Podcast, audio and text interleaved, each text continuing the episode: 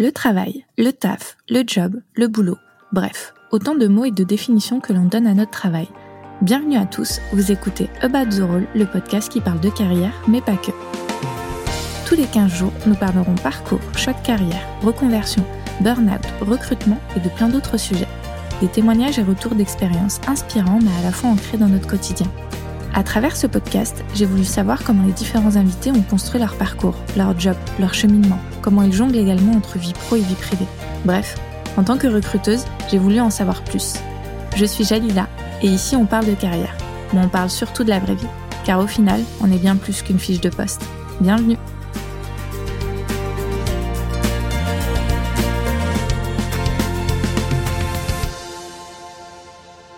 La vie nous offre parfois de belles surprises. Une activité qui était une sorte de passe-temps peut devenir une activité professionnelle à temps plein. Cette semaine, j'ai le plaisir de recevoir Marielle. Marielle est infirmière de formation. Depuis 2012, elle jongle entre le métier d'infirmière et ses partages sur le blog de Neroli. Elle décide l'an dernier de mettre son parcours d'infirmière entre parenthèses pour se lancer à 100% dans la création de contenu. Elle se définit aujourd'hui comme blogueuse, terme qui regroupe tous les aspects qu'elle gère aujourd'hui, blog, YouTube, réseaux sociaux, podcast. Dans cet épisode, nous parlons de changement de carrière, d'équilibre vie pro-vie privée, de création de contenu, un épisode aux ondes positives, comme mon invité du jour. Bonjour Marielle. Bonjour Jalila. Bienvenue sur About the Role. Je suis ravie de t'accueillir euh, aujourd'hui. C'est moi qui suis ravie, merci à toi. Euh, merci. Euh, du coup, aujourd'hui, on va on va parler de, de ton parcours et, euh, et de ta vision, on va dire, du travail. Pour commencer, ben, comme on l'entend souvent, les gens nous définissent parfois souvent par notre travail et notamment en, nous demandant tu fais quoi dans la vie? Est-ce que toi, tu peux nous en dire un peu plus sur ce que tu fais dans la vie, peut-être aller au-delà du cadre du travail et, et te présenter, s'il te plaît? Bah, avec plaisir. Donc, je m'appelle Marielle, j'ai 33 ans, mais alors là, dans 15 jours, j'en ai 34. Donc écoute, euh, je sais pas quand on sera diffusé l'épisode, mais on va dire 34 hein, pour euh, résumer. euh, je suis mariée, je suis maman d'une petite fille, euh, plus si petite, tu vois, pareil, j'ai le réflexe petite fille, mais elle a eu 5 ans, donc elle est plus si petite, voilà, qui s'appelle Inès. J'habite à Annecy, en Haute-Savoie. Et dans la vie, alors ma, mon métier aujourd'hui, depuis peu de temps, à 100%, c'est que je suis blogueuse voilà, à temps plein, euh, qui, qui, a été, euh, qui est toujours un métier passion, mais qui a démarré vraiment comme une passion exclusivement il y a dix ans maintenant. Euh, à la base, je suis infirmière, donc euh, j'ai fini mes études en 2010 et euh, j'ai tout récemment mis entre parenthèses ma, ma carrière d'infirmière pour plutôt me consacrer, on va dire, à ma famille, à ma fille, et donc en profiter pour euh, travailler sur mon blog à côté, qui est un métier euh, beaucoup plus facile à intégrer dans une vie euh, personnelle que le métier d'infirmière. Je crois que je n'apprends rien à personne en disant ça. voilà, donc aujourd'hui, je suis, alors j'aime pas trop le terme d'influenceuse, moi j'aime bien dire blogueuse parce que c'est par ça que j'ai démarré, mais voilà, blogueuse, influenceuse à temps plein, on peut dire les oui, deux. puis ça, ça regroupe tout, tout ce que tu fais, puisqu'au final, tu travailles sur différents supports, tu fais différentes choses, et du coup, blogueuse, c'est, euh, je trouve que c'est un, un bon résumé. Voilà. en tout cas, merci. Pour commencer, donc j'aimerais bien qu'on euh, qu'on débute par un peu euh, ta réflexion, on va dire un, un, peu passée du travail. Et je voulais savoir quelle idée tu te faisais du travail petite. Alors moi je viens, euh, on va dire un peu historiquement, d'une d'une famille où le, travail est très très valorisé, très mis en avant. Euh, voilà, mon papa, je pense la première chose que qui te répond quand tu lui demandes euh, bonjour, qui es-tu Je pense qu'il parle de, enfin il aurait parlé. Maintenant il a la retraite de son travail. Et euh, j'ai aussi évolué dans un modèle assez euh, je sais pas trop quel terme employer, on va dire traditionnel, une maman qui ne travaille pas et un papa qui travaille. Voilà, donc dans un milieu privilégié, hein, ça j'en suis consciente parce que je sais que c'était pas le cas dans beaucoup de familles. Mais euh, le travail, c'était vraiment euh, pour mon papa, enfin c'est toujours d'ailleurs un vecteur de réussite sociale, l'importance de, de faire des études. Alors oui, de faire quelque chose qui nous plaît, qui nous intéresse, mais aussi d'avoir une situation financière stable, de euh, répondre aux besoins de, de, sa famille, etc. Enfin voilà, le, la valeur travail, on va dire, dans ma famille, elle était extrêmement, extrêmement importante. Non pas qu'elle ne l'est pas pour moi, mais j'ai une vision qui est assez, euh, assez différente. Mon papa, par exemple, alors je, je, parle que de lui parce que voilà, c'est quand on grandit, c'est vraiment, euh, on se réfère souvent à ses parents, mais euh, pour lui, c'était euh, euh, assez impensable de, de, de changer de, de, métier, de changer de voie pendant sa carrière. On fait ses études pour faire un métier donné. On, on, s'y soumet entre guillemets toute sa vie et puis si ça nous plaît pas, et eh ben, ben, on fait avec et puis aussi un peu le dicton du travail c'est la santé et puis finalement qui s'est un peu entre guillemets retourné contre lui parce que lui c'est le travail qui a un petit peu emporté sa santé euh, aussi en fin de carrière. Donc voilà, moi j'ai grandi avec euh, avec ce modèle-là. En tout cas, une valeur que j'ai que j'ai toujours aujourd'hui et que j'aimerais transmettre à ma fille, c'est que euh, il faut démarrer dans la vie avec un bagage solide. Alors mmh j'ai envie de dire quand même un bagage scolaire, des études d'une façon ou d'une autre, sans dire de faire, tu vois, dix ans d'études, un doctorat, un truc complètement incroyable. Mais euh, voilà, par exemple, j'ai ce métier d'infirmière, j'ai ce diplôme, je peux être infirmière toute ma vie. Hmm. Et euh, je dois avouer qu'au quotidien, moi, c'est quelque chose qui me rassure. Bien sûr. De me dire que j'ai voilà, j'ai un métier qui me suivra toute ma vie, qui en plus de ça est un métier qui est extrêmement stable dont on aura besoin. Euh, Malheureusement, on aura toujours voilà, besoin. exactement. Puis quel que soit euh, l'âge de, de, la vie dans lequel on évolue, etc. Euh.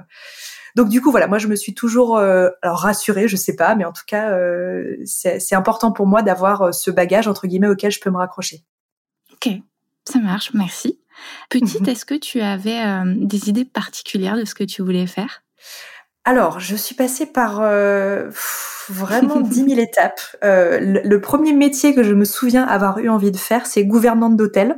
D'accord. Pour, pour, une raison très très bête, c'est que moi j'avais une passion pour euh, tous les trucs un peu miniatures. Tu sais, les petites confitures, les petits tubes de shampoing, les petits tubes de gel douche. Je sais pas, je trouvais ça fascinant. Et alors, je n'allais pas dans des hôtels au quotidien, pas du tout. Mais mon papa voyageait beaucoup et il me ramenait souvent dans la trousse de toilette ces choses et je trouvais ça fascinant. Et bah, quand t'as 6 euh, ou 7 ans, tu t'imagines que euh, la gouvernante a accès à volonté à ce genre de choses, ce qui est bien sûr faux. mais du coup, pour moi, c'était voilà, c'est un métier que je rêvais de faire pour pouvoir voilà utiliser tous ces petits trucs.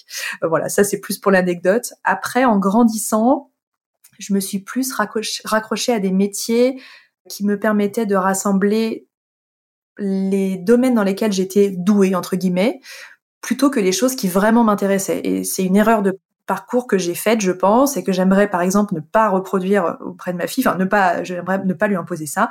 Euh, moi, on a, on a un peu essayé de me dire pendant toute ma scolarité, que ça soit mes parents ou les enseignants, qu'il fallait se tourner vers un métier dans lequel on était doué, ou en tout cas avec des facultés qu'on avait qui pouvaient nous aider à évoluer dans ce métier. je donne un exemple. Moi, j'ai été très douée en langue étrangère.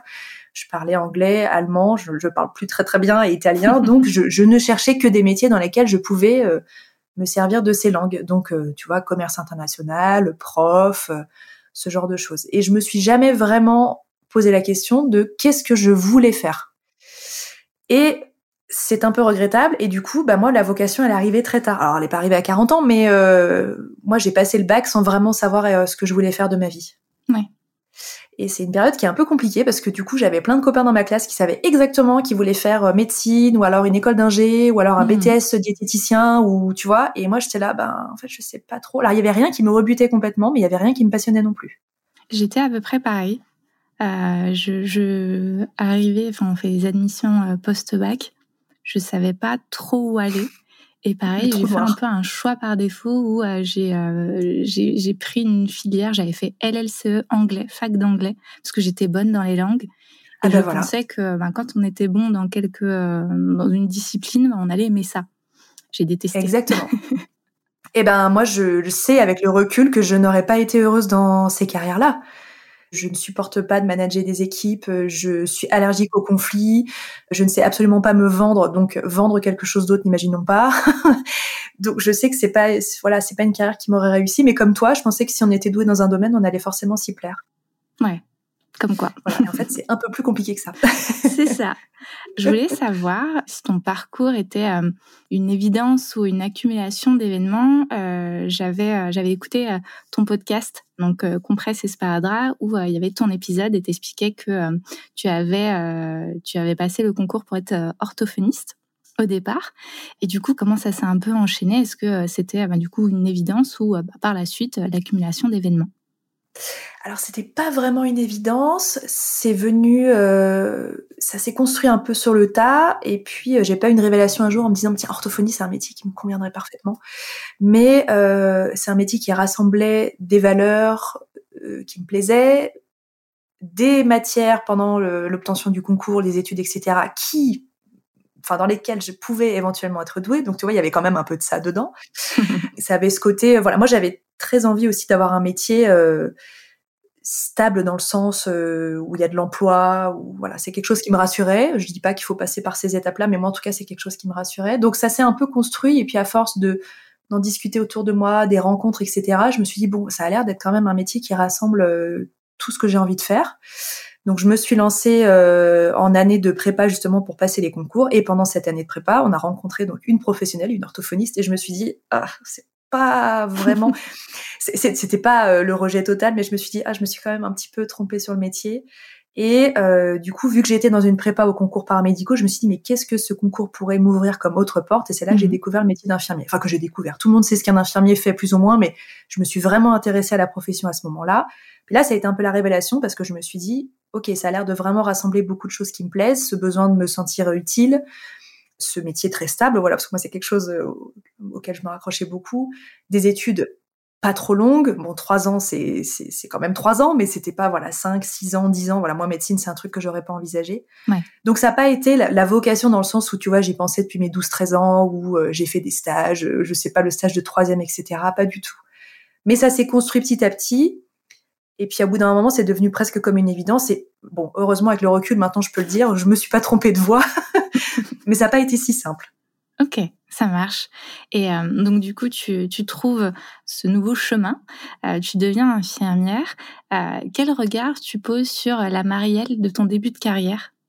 Ah, c'est une très bonne question. Euh, bon, je, crois qu'on est toujours assez dur avec soi-même, donc je, vais essayer de pas enfoncer trop le truc. Mais bon, je, manquais cruellement de confiance en moi. C'est encore le cas aujourd'hui, mais surtout, tu vois, à 22 ans, du coup, moi j'ai fini mes études à 22 ans, c'est très jeune. Euh, face à des médecins qui ont beaucoup de caractère, euh, qui, enfin, c'est pas pour faire une généralité ni un stéréotype, mais voilà, c'est une profession dans laquelle il faut asseoir une certaine légitimité, etc., auprès des patients et aussi auprès des, soignants, des collaborateurs. Pareil, des patients avec des histoires de vie euh, compliquées, euh, parfois des entourages difficiles, voilà, des annonces de diagnostic, etc.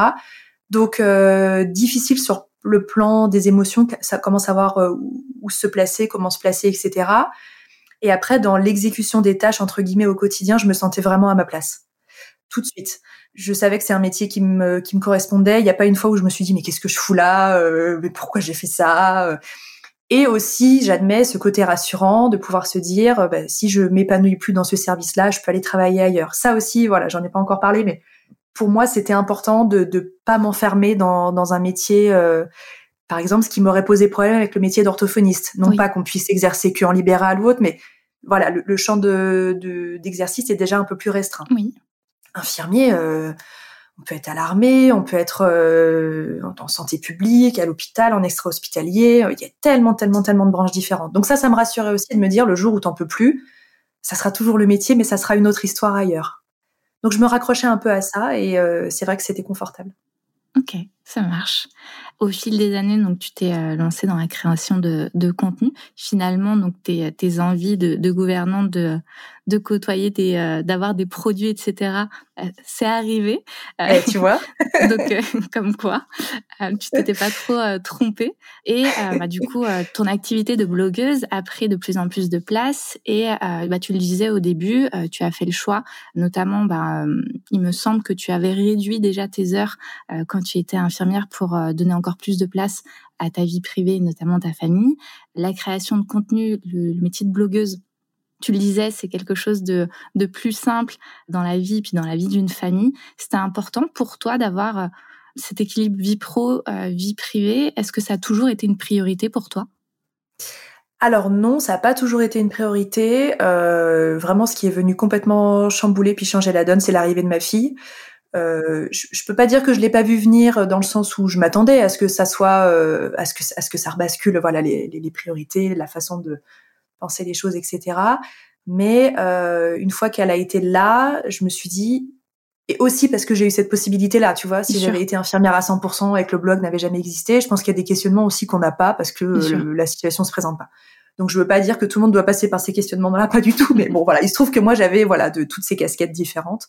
Et quand elle est née, je me suis dit, j'ai cette très belle opportunité de gagner de l'argent, hein, parce que même si l'argent n'est pas qu'un moteur, c'est quand même quelque chose qui est important, surtout quand on a un enfant. Et euh, je me suis dit, bah voilà, je, pourrais en profiter pour baisser mon temps de travail en tant qu'infirmière, m'occuper davantage de ma fille et puis garder cette souplesse pour m'occuper de mon blog et puis des réseaux sociaux, etc.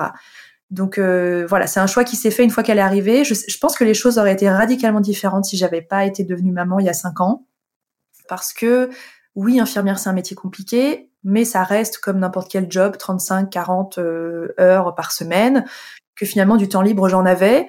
Alors avec euh, Quentin qui est devenu mon mari, euh, c'était parfois peut-être un peu plus difficile, mais on arrivait toujours à se retrouver, à passer du temps ensemble. On avait voilà beaucoup de passions en commun, un bon groupe d'amis, voilà une famille très présente, etc. Mais le fait de devenir maman, ça a quand même un peu rebattu les cartes, même carrément rebattu les cartes. D'accord, ok. Comme quoi, ça, ça évolue au fil, euh, au fil des années. Euh, Aujourd'hui, euh, donc comme tu expliquais, tu es blogueuse. C'est pas difficile euh, d'expliquer, c'est pas un peu compliqué d'expliquer à des personnes. Aujourd'hui, je suis, je suis blogueuse. Alors, c'est plus simple aujourd'hui qu'il y a dix ans. Parce que vraiment, il y a dix ans, le métier existait à peine. D'ailleurs, je le disais même pas, mais pas par honte. J'ai jamais eu honte de ce que je faisais, mais parce que les gens ne comprenaient pas. Vraiment, ils comprenaient pas du tout. Les gens disent ah mais t'es sur Facebook, bah non. J'ai un blog à côté. Enfin, tu vois, les réseaux sociaux, ça démarrait tout juste. Il y avait pas Instagram il y a dix ans. Tu vois, c'était assez différent. Euh, Aujourd'hui, on comprend ce que je fais. Enfin, je pense qu'on comprend ce que je fais. En revanche, il y a un peu le jugement qui vient avec, oui. où il y a de l'amalgame de faits entre, tu vois, les influenceurs télé-réalité. Alors moi, j'ai rien du tout contre euh, ce que font ces gens-là, mais pour moi, je trouve que c'est radicalement différent de ce que je fais moi. Et il n'y a pas du tout de, de, jugement de valeur, mais vraiment, on fait des, des choses radicalement différentes. Donc, voilà, je trouve qu'il y a un peu, un peu de jugement, surtout que moi, je pars d'une profession où il y a un respect immense pour le corps médical.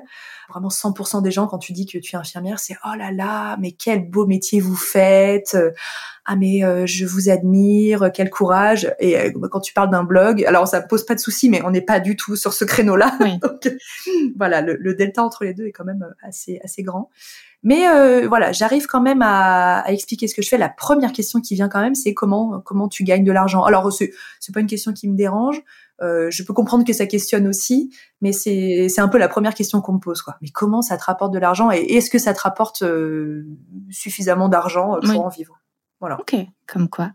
Dans l'épisode où tu parlais de, de, bah, de, ton parcours et de ton métier, tu, euh, tu évoquais les différents challenges que tu avais euh, lorsque tu étais euh, infirmière. Euh, Aujourd'hui, quels sont-ils euh, en tant que blogueuse? Bon, J'imagine qu'ils sont totalement différents.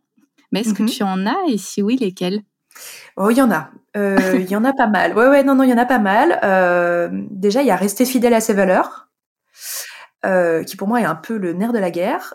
Et puis, alors rester fidèle à ses valeurs, ça veut dire euh, continuer à travailler avec des marques qui te plaisent profondément, des projets qui t'animent réellement, ne pas être euh, drivé uniquement par l'argent. Euh, ça, c'est très facile à dire, mais parfois, tu as une marque incroyable qui vient vers toi avec des budgets de plusieurs milliers d'euros, et en fait, bah, moi, le produit ne me plaît pas, ne me parle pas, ne m'intéresse pas. Et puis, bah, comme tout être humain, tu regardes euh, la somme et tu te dis c'est quand même beaucoup d'argent. Enfin voilà, faut rester euh, fidèle à ça.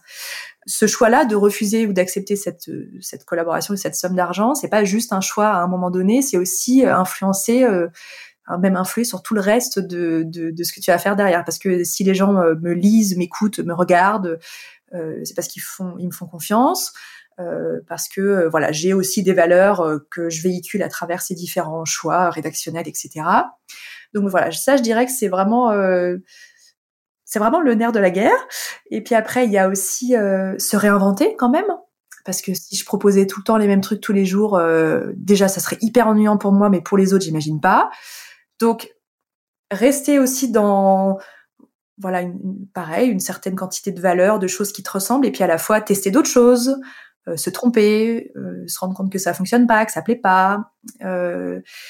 Euh, moi, par exemple, je pense à un défi euh, récent, ça a été de me lancer sur TikTok. Alors, je l'ai pas du tout fait parce qu'il faut être sur TikTok. D'ailleurs, ça remonte, tu vois, il y a deux, trois ans en arrière, on en entendait un peu moins parler qu'aujourd'hui.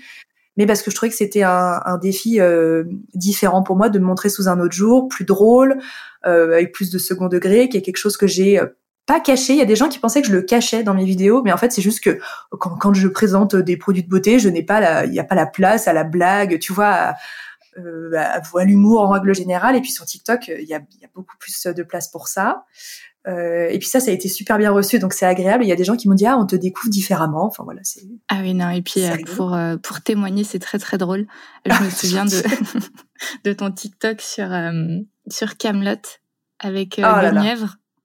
Celui-là, je pense que c'est. Pierre Camelot, c'est une mine d'or. et je pourrais en faire encore 200 euh, parce que vraiment les voix off sont incroyables. Mais voilà. Et alors ça, c'est c'est quand même la plus belle des récompenses parce qu'en fait, je fais. Alors TikTok ne me rapporte pas d'argent. Il se trouve que c'est pas forcément le meilleur exemple, mais euh, je fais quelque chose que j'adore, qui me fait hurler de rire et qui en plus de ça plaît aux autres. Enfin, je veux dire, c'est la meilleure équation euh, possible, quoi. Donc, bien sûr. Et je me force pas. Oui. Et aujourd'hui, si j'ai bien compris, il y a même des marques qui te contactent pour faire du contenu dessus? Exactement. Alors ça, pareil, c'est juste la meilleure chose qui puisse t'arriver. Ou en gros, on te dit euh, ah ben ça nous fait vraiment rire, on voudrait quelque chose dans le même esprit. Enfin, c'est c'est vraiment. Et t'es payé. Et c'est formidable. Et, et, en plus de ça, voilà, quand ce sont des collaborations rémunérées, je suis payée. Donc c'est juste euh, quand on te contacte vraiment pour euh, ce que tu aimes, ce que tu fais, ce que tu véhicules, c'est vraiment ce qu'il y a de plus agréable. Oui, parce que j'imagine parfois il y a des marques qui peuvent contacter avec un, script précis et qui veut juste, bah, du coup, euh, une, bannière publicitaire plutôt de, de, travailler avec toi au final. Exactement. Et du coup, je leur dis, bah, si vous voulez ça, faut vous prendre un, panneau dans un abribus ou un encart dans Madame Figaro ou je sais pas quoi. Mais si on fait appel à, un, bah, s'il y a des marques qui écoutent, voilà, si vous faites appel à un créateur de contenu, euh, faites appel à lui pour ce qu'il est, pour la façon dont il s'exprime, pour euh, ce qu'il dégage. Euh, pour sa façon de parler aussi, parce que moi je mets l'accent sur, euh, je dis n'importe quoi, on m'envoie une crème de jour à moi, moi je vais mettre l'accent sur la texture, euh, l'odeur, parce que c'est quelque chose qui est important pour moi, et puis si on, envoie ça à quelqu'un qui est vraiment expert dans les cosmétiques, il va décrypter l'étiquette, etc. Et puis en fait, les consommateurs, ils vont consommer mon contenu parce que ça les intéresse de savoir ces choses-là, puis ils vont consommer le contenu de cette autre personne pour d'autres raisons. Donc, oui, puis final, si on se met tous à raconter la même chose, et voilà, il faut qu'on soit complémentaires. Sinon, on raconte tous les mêmes trucs et ça n'a aucun sens. Et je pense aussi c'est c'est ça qui fait que euh, ta communauté dure dans les années et aussi engageante parce que euh, je m'inclus parce qu'on te fait confiance, on sait que enfin voilà, il y a de la transparence, tu euh, tu l'as déjà dit quand il y a des collaborations que tu as dû arrêter, on le voit aussi certes tu tu intègres de nouvelles marques mais on voit aussi qu'il y a des marques avec avec lesquelles tu collabores depuis de nombreuses mmh. années. Donc après, il y a des personnes aussi qui, qui, recherchent ça, l'authenticité euh, et tout, tout ce qui va avec. Il y a d'autres personnes qui, qui s'en fichent un peu, mais je pense qu'aussi c'est ça qui fait que, que, ça, que ça perdure et que les, euh, les personnes continuent de te suivre. Et j'imagine que tu aussi, euh, on va dire, gagnes. J'aime pas trop ce mot, mais on va dire que ta communauté grandit grâce, à, grâce à tout ça. Complètement.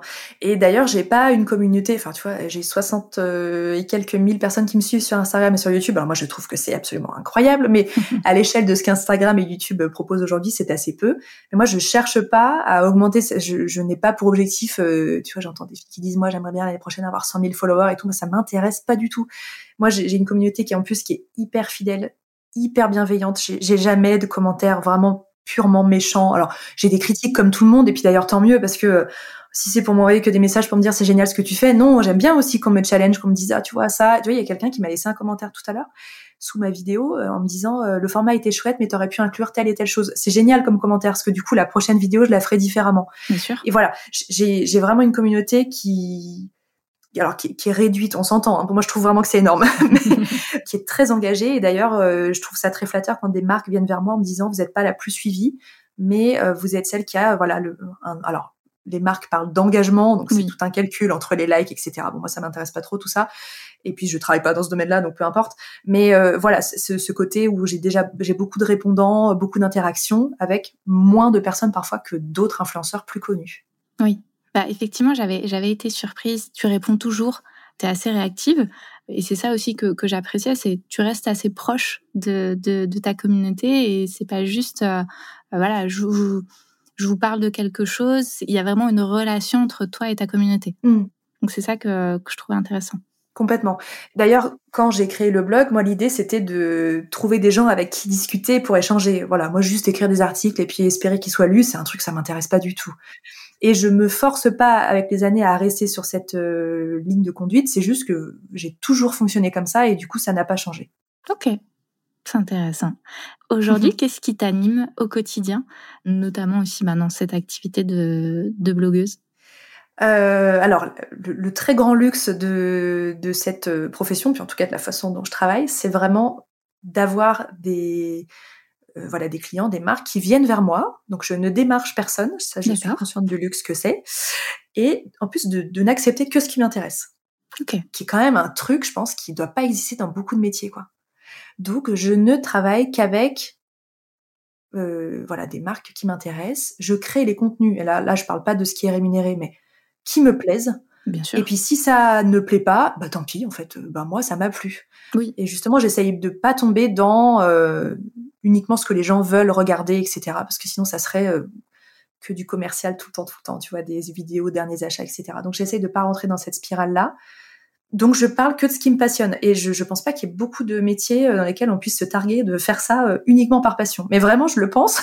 je, je, ne, je, ne me force à, à, parler de rien quoi. Je, je, ne parle que de ce qui me plaît. Mais ça se ressent. Et ça, je trouve quand même que c'est un luxe. Ah bah c'est gentil, merci. ça, ça, se ressent que voilà quand quand quand, quand tu présentes quelque chose, que ce soit voilà comme tu disais rémunéré ou non, enfin voilà ça on sent qu'il y a un réel partage et aussi, je pense, et c'est ça aussi euh, sûrement qui plaît, c'est qu'on voit que tu prends beaucoup de plaisir et je pense que ça, ça, se ressent, ça se ressent beaucoup. Ouais, puis égoïstement, je découvre euh, euh, des petits concepts, des créateurs, des adresses, des, des lieux. Tu vois, j'ai fait des voyages pour des pour des marques ou pour des des offices de tourisme ou quoi. J'ai eu des expériences incroyables, seule ou en famille seule, j'aurais eu les moyens de, de, de, toi, de faire ces voyages en, payant tout moi-même, c'est pas le problème. Mais on, m'offre une telle expérience et on fait, euh, tu vois, on m'emmène aussi dans des destinations dans lesquelles moi j'irais probablement pas de base, sans a priori, tu vois. Mais des fois, bon, tu dis bon, je sais pas si j'irai là, ou on m'envoie justement des produits, des choses où je me dis bon, tiens, moi j'aurais pas acheté ça moi-même et je découvre des trucs euh, incroyables. Donc en gros, c'est comme si on mettait tout à ma portée. Et, moi, c'est le plus beau job. Et t'avais juste à choisir. Exactement. c'est quand même confortable. Exactement, ça a beaucoup de chance. Tu parlais de ta famille. Quel regard ils portent ben, du coup sur euh, sur ce métier-là, notamment ton mari, euh, le fait voilà de euh, de se montrer sur euh, sur euh, les différents réseaux et puis aussi ben ce il y a dix ans tu le disais ce, ce métier était un peu et pas très connu. Et du coup, j'aurais bien aimé euh, savoir euh, le, le, regard qu'ils ont sur tout ça. Et puis notamment ta, ta fille, est-ce qu'elle euh, est-ce qu'elle comprend, tu vois, quand elle te voit avec une caméra de pour mmh. vlogger et que tu parles à la caméra ou, ou, ou à ton portable? Alors, euh, ma fille, je lui ai jamais vraiment expliqué ce que je faisais. Je lui ai dit que j'écrivais des trucs sur mon ordinateur, que je prenais des photos, que je filmais des choses pour Internet, mais elle n'a absolument aucune idée de qui regarde. Non pas parce qu'elle comprend pas, mais parce que j'ai jamais voulu lui expliquer euh, ce que c'était. Parce que je veux pas qu'elle... Je pense qu'elle est trop petite. Je pense qu'elle comprend pas la portée. Je pense que puis des fois je me dis j'ai pas non plus envie qu'elle répète ça à l'école et que les gens se disent mais qui, sa, sa, mère se filme tu vois on peut imaginer des trucs un peu voilà. Donc euh, j'ai je, fait exprès de, de pas lui expliquer et en fait quand je filme et qu'elle me voit filmer je lui dis mais je fais des souvenirs. Voilà je, je filme pour moi pour des souvenirs euh, voilà. Je, ce qui est d'ailleurs pas complètement oui. faux c'est un faux mensonge tu vois. C'est plutôt euh, camoufler une partie de la réalité que de lui mentir. Donc je lui ai jamais euh, voilà je lui ai jamais expliqué et puis vu qu'elle elle est pas exposée euh, oui. de quelque sorte que ce soit si ce sont des photos d'elle de dos c'est pas mis en scène ni rien, donc c'est des photos euh, sur le vif. Donc elle, elle pense que c'est pour l'album de famille de la fin de l'année. Enfin, je pense qu'elle piche pas du tout. Et vraiment, c'est volontaire. Euh, mon mari, bah, j'ai énormément de chance. Il est hyper soutenant, même tellement, tellement, tellement soutenant. C'est hyper agréable. Il me, alors il me soutient, il m'écoute. Euh, il me relit parfois, tu vois, il réécoute aussi mes épisodes de podcast. Plus maintenant, parce que maintenant ça va mieux, ça fait un an et demi que c'est lancé, mais au tout début, les premiers épisodes, je lui ai demandé de les réécouter. Enfin, je lui ai même pas demandé en fait, c'est lui qui m'a dit si tu veux, je les écoute, je te dis ce que j'en pense. Pareil, il a un regard critique, mais qui est, qui est le bienvenu sur euh, certaines choses. Euh, sur mon exposition à moi, alors, on va dire que c'est pas un sujet parce que euh, je pense pas euh, m'exposer de façon outrancière. Et puis je pense que lui n'a pas non plus son mot à dire. Je veux pas faire euh, la féministe de base mais bon voilà c'est chacun voilà c'est chacun sa vie. Il a pas euh, voilà il a pas trop de, de, de regard là-dessus. Euh, mais en tout cas il est très soutenant. Et puis euh, il, il prend pas ça à la légère non plus dans le sens où euh, il voit que je travaille sérieusement, même si voilà, ça a démarré d'une passion, que c'est devenu euh, un métier passion, mais euh, voilà, il, il, prend ça très au sérieux et c'est très agréable. il n'y a pas de jugement non plus. euh. C'est top. Tu me disais bah, que ça c'était c'était une passion, ça a évolué donc en tant que métier passion. Comment tu vois évoluer ta situation aujourd'hui et par la suite? Alors c'est quelque chose que je, enfin c'est un questionnement que je vois souvent passer sur, euh, notamment sur Twitter, des gens qui disent euh, ah l'influence dans 5-10 ans euh, ça sera mort, et puis il y a des influenceurs qui euh, sont très catégoriques sur le sujet en disant mais non non non ça ne mourra jamais etc. Alors moi je suis pas aussi certaine de, de ça. Euh, en fait j'en sais rien. Mais, mais euh, l'exemple que je donne toujours c'est par exemple le magazine Glamour. Voilà moi qui est un magazine que j'ai lu pendant des années vraiment qui a été genre ma bible sur ma table de chevet. Tous mes conseils beauté je les prenais là-dedans etc. Ce magazine n'existe plus aujourd'hui. Voilà, il a fait faillite, qui est quand même un truc qu'on n'a pas vu venir, enfin que moi j'ai pas vu venir en tout cas. Moi non plus, quand je l'ai appris, j'étais un peu choquée. ouais, tu vois, c'est quand même quelque chose qui moi qui me semblait, euh, voilà, très très vendu à travers le monde d'ailleurs, parce que je crois que c'était pas qu'en France. Et eh ben, qui me dit que, enfin, qui nous dit que dans dix ans, ça sera peut-être pareil pour euh, les blogs, pour YouTube, etc. Alors, la chance entre guillemets que j'ai, c'est que je suis, je suis, euh, j'allais dire, je suis disponible, comme si j'étais un produit. Non, je, je suis présente sur plusieurs plateformes. Ça, à nouveau, c'est pas quelque chose que j'ai euh, conscientisé, que j'ai, enfin, j'ai, pas, je me suis pas forcée à me mettre, voilà, sur plusieurs plateformes en me disant, je diversifie mes activités. C'est juste que je trouve que chaque plateforme a euh, un intérêt et puis qu'on parle pas des mêmes sujets en vidéo que dans un article de blog. Donc j'ai entre guillemets cette sécurité là de me dire que je me suis pas euh, voilà mise par exemple 100% sur Instagram. Moi c'est quelque chose qui me stresserait un peu. Tu vois le soir où il y a eu le bug d'Instagram, enfin c'est même pas un soir, c'était une demi-journée je crois. Bon il y a quand même certaines personnes qui étaient euh, pas bien tranquilles quoi. Ah oui. Moi ça m'a plus fait sourire qu'autre chose, mais je, je vais pas dire que j'étais complètement zen face à la situation, mais voilà, moi, tout, euh, toute ma vie n'est pas sur Instagram, donc ça m'a pas trop posé de problème. Mais je, je sais pas, peut-être que dans dix ans, rien de tout ça n'existera, ou d'une façon radicalement différente, ou dans une voie que je n'aurais pas prise. Et en fait, tant pis. Tant pis, parce qu'en fait, aujourd'hui, je fais ce que j'aime, euh, j'en vis très correctement, je suis hyper épanouie dans ce que je fais, j'ai beaucoup de temps pour ma vie de famille, et je le vois vraiment comme une parenthèse qui durera 5, 10, 15, 20 ans, peut-être toute ma vie, j'en sais rien. Et puis j'ai toujours ce métier à côté d'infirmière que j'ai que j'ai stoppé, mais que je je reprendrai sans aucune difficulté si la vie le nécessitait. Hmm. Donc voilà, je suis pas aussi catégorique que certaines personnes qui disent ah non non mais ça s'arrêtera jamais. Bah en fait on n'en sait rien. Oui, bah oui, ça ça évolue. Et bah euh, le, le, métier effectivement il y a dix ans c'était pas euh, aussi poussé euh, qu'aujourd'hui. Aujourd'hui il y a même des, des agences pour gérer l'activité euh, des créateurs de contenu, etc. Donc ça, ça a pris une ampleur euh, folle.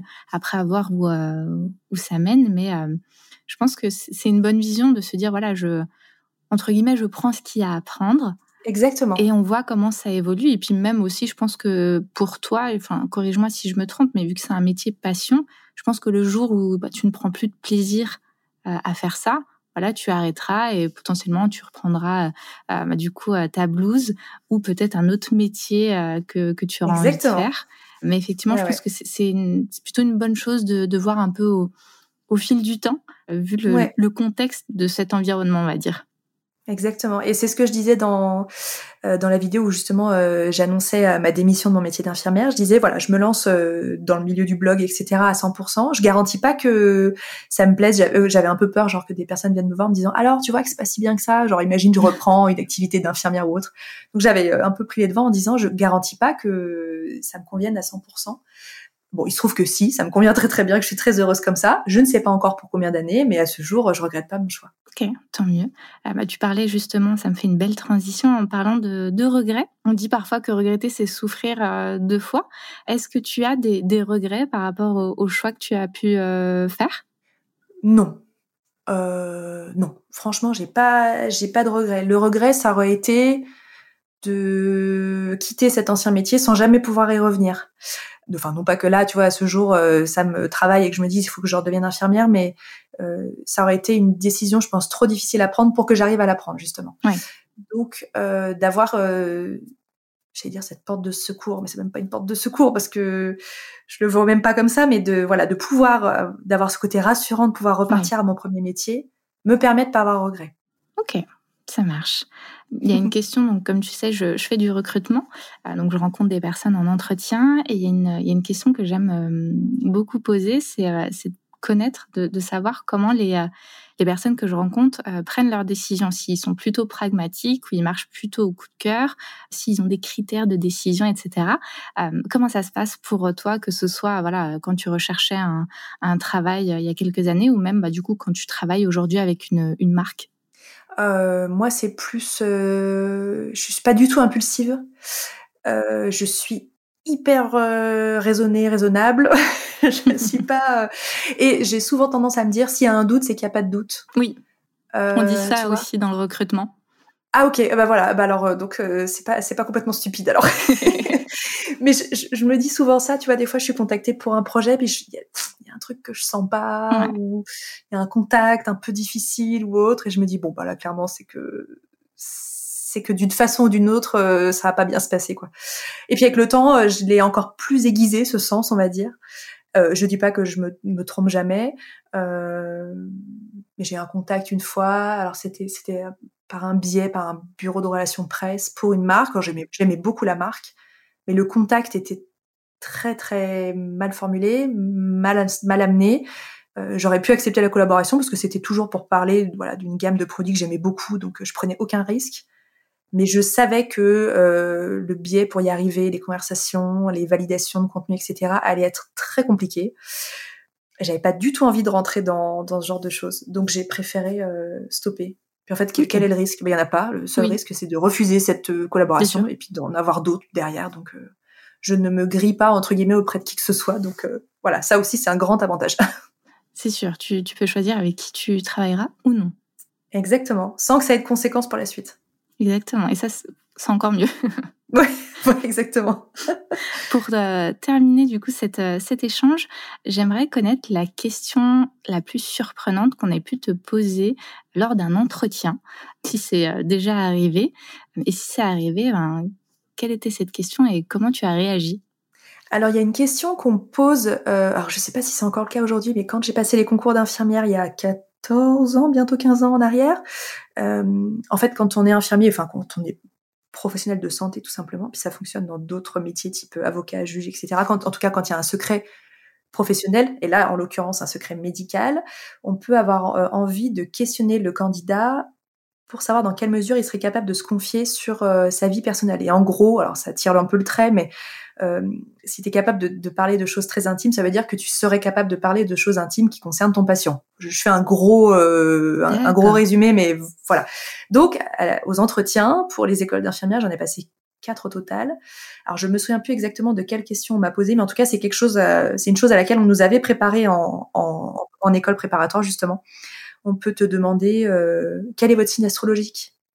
Alors euh, ça, c'est une question à laquelle on est censé devoir ou pouvoir répondre en tout cas, parce que voilà, la date de naissance, elle est connue, donc en fait le calcul se fait vite. Mais on n'a par exemple pas le droit de te demander quelle est ta religion, quelle est votre orientation sexuelle, euh, ce genre de questions. Alors moi, je ne sais plus quelle question on m'a posée, mais on, m'a posé une de ces questions-là et j'ai dit, je suis désolée, je, préfère pas vous répondre, c'est de l'ordre euh, de l'intime ou c'est une question privée à laquelle je ne souhaite pas répondre. Ça fait très longtemps, donc je me souviens plus laquelle on m'a posé. Je crois que c'est le signe astrologique et voilà, donc signe astrologique, on peut se permettre de répondre, mais il faut pas aller beaucoup plus loin. Je, ne sais pas si c'est quelque chose qui arrive dans beaucoup d'entretiens de recrutement, mais voilà, pour les métiers de la santé, euh, c'est quelque chose qui peut être demandé. D'accord, c'est assez, assez marrant de, de voir le, le rapport qu'on peut faire du coup. Euh, si toi, tu es en capacité de, de, le dire, tu seras du coup en capacité de, de parler de, des sujets de, de tes patients.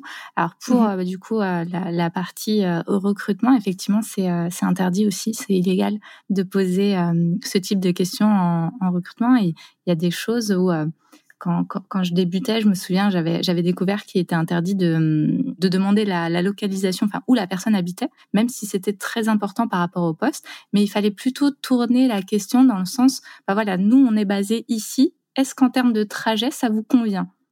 Ah, d'accord. Ok, pas dire où habitez-vous exactement, mais est-ce que vous êtes dans un périmètre raisonnable pas le demander euh, où est-ce que vit la personne.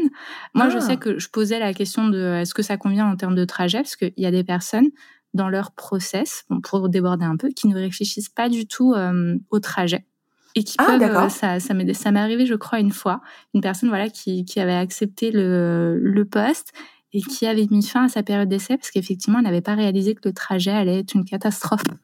Ah, dis donc, alors que ça, ça semble être la première chose à laquelle on pense. Genre, je vais déjà regarder sur Google Maps combien de temps je mets pour y aller. Enfin, moi, c'est un, truc que je me vois euh, faire. Une fois, pas deux. Donc ah maintenant, je, je, posais ce, enfin voilà, cette tournure-là. Mais effectivement, il y a, y a, des questions dont on n'a pas le droit. Mais je, je, suis assez surprise du fait de, de faire le lien entre euh, ce qu'on peut dire de nous et ce qu'on va dire des autres, parce que on peut être quelqu'un d'assez ouvert, au final, sur sa vie, et être une, une tombe sur la vie des, ah, sur la vie des autres. Je suis tout à fait d'accord. Alors, je sais pas si c'était un peu de la psychologie de comptoir entre guillemets qu'on nous, on nous apprenait à, tu sais, pendant l'école préparatoire pour dire. Euh, si on vous pose cette question-là, c'est qu'on sous-entend ceci, cela, j'en sais trop rien, mais il y avait aussi des notions de... Ça, ça c'est une question que j'ai eue à l'école à Lyon, je m'en souviens très bien, on m'a demandé quel est votre rapport à la mort. Moi, j'avais 18 ans, avec beaucoup de chance, la seule personne qui était décédée dans mon entourage proche, c'était ma grand-mère quand j'étais plus jeune.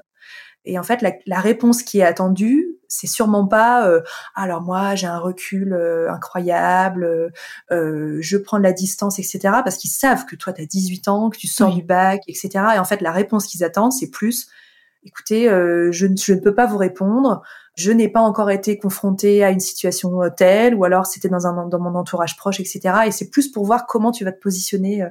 Voilà, des fois c'était des questions un, peu fine ou pas d'ailleurs, parce que du coup l'histoire de quelle est votre orientation sexuelle, c'est pas fin du tout, mais, c'était un peu pour euh, tu vois sous-entendre et puis trouver un autre biais. Euh. Bon, c'était un peu bizarre quoi. D'accord. C'est surprenant. Euh, en tout cas, c'est sur cette réponse surprenante qu'on va qu'on va terminer cette, cet épisode. Marielle, corrige-moi si je me trompe. Donc, on peut te retrouver sur tes différents réseaux sociaux, donc Insta, TikTok, Twitter, Facebook. Oui, bah, je suis un peu partout. Ouais, ouais. je suis pas sur Snapchat, voilà. Ok. YouTube aussi, ouais. Il y, a encore peu de personnes dessus. malheureusement pour eux. YouTube, ton blog et euh, aujourd'hui ton livre, euh, donc un week-end à Annecy. Félicitations, c'est un beau projet et puis bah c'est une belle évolution dans dans ton parcours. Est-ce que juste avant de, de terminer, tu peux nous nous en parler un peu plus? Alors donc je suis originaire d'Annecy euh, depuis depuis toute toute petite. C'est une ville euh, que que j'adore, que j'ai quittée, vers laquelle je suis revenue plus tard. Euh, voilà, comme je dis souvent, je manque cruellement d'objectivité pour décrire cette ville, mais c'est vraiment un endroit incroyable. Et euh, c'est une belle destination de vacances. Alors qui, je je dis pas ça comme si elle était absolument pas connue. Beaucoup de personnes connaissent Annecy, mais je trouvais qu'il y avait pas encore beaucoup de choses qui existaient dans le domaine. Il y avait des guides, voilà, assez généralistes sur la Haute-Savoie, la Savoie, etc. J'avais envie vraiment de créer un petit guide touristique à mon image où je présente la ville vue par mes yeux avec tous mes bons plans pour en profiter sur un week-end ou un week-end prolongé et puis toutes mes bonnes adresses euh, dans la ville. Voilà, il est disponible sur Amazon. Top. Bah écoute, je mettrai le lien.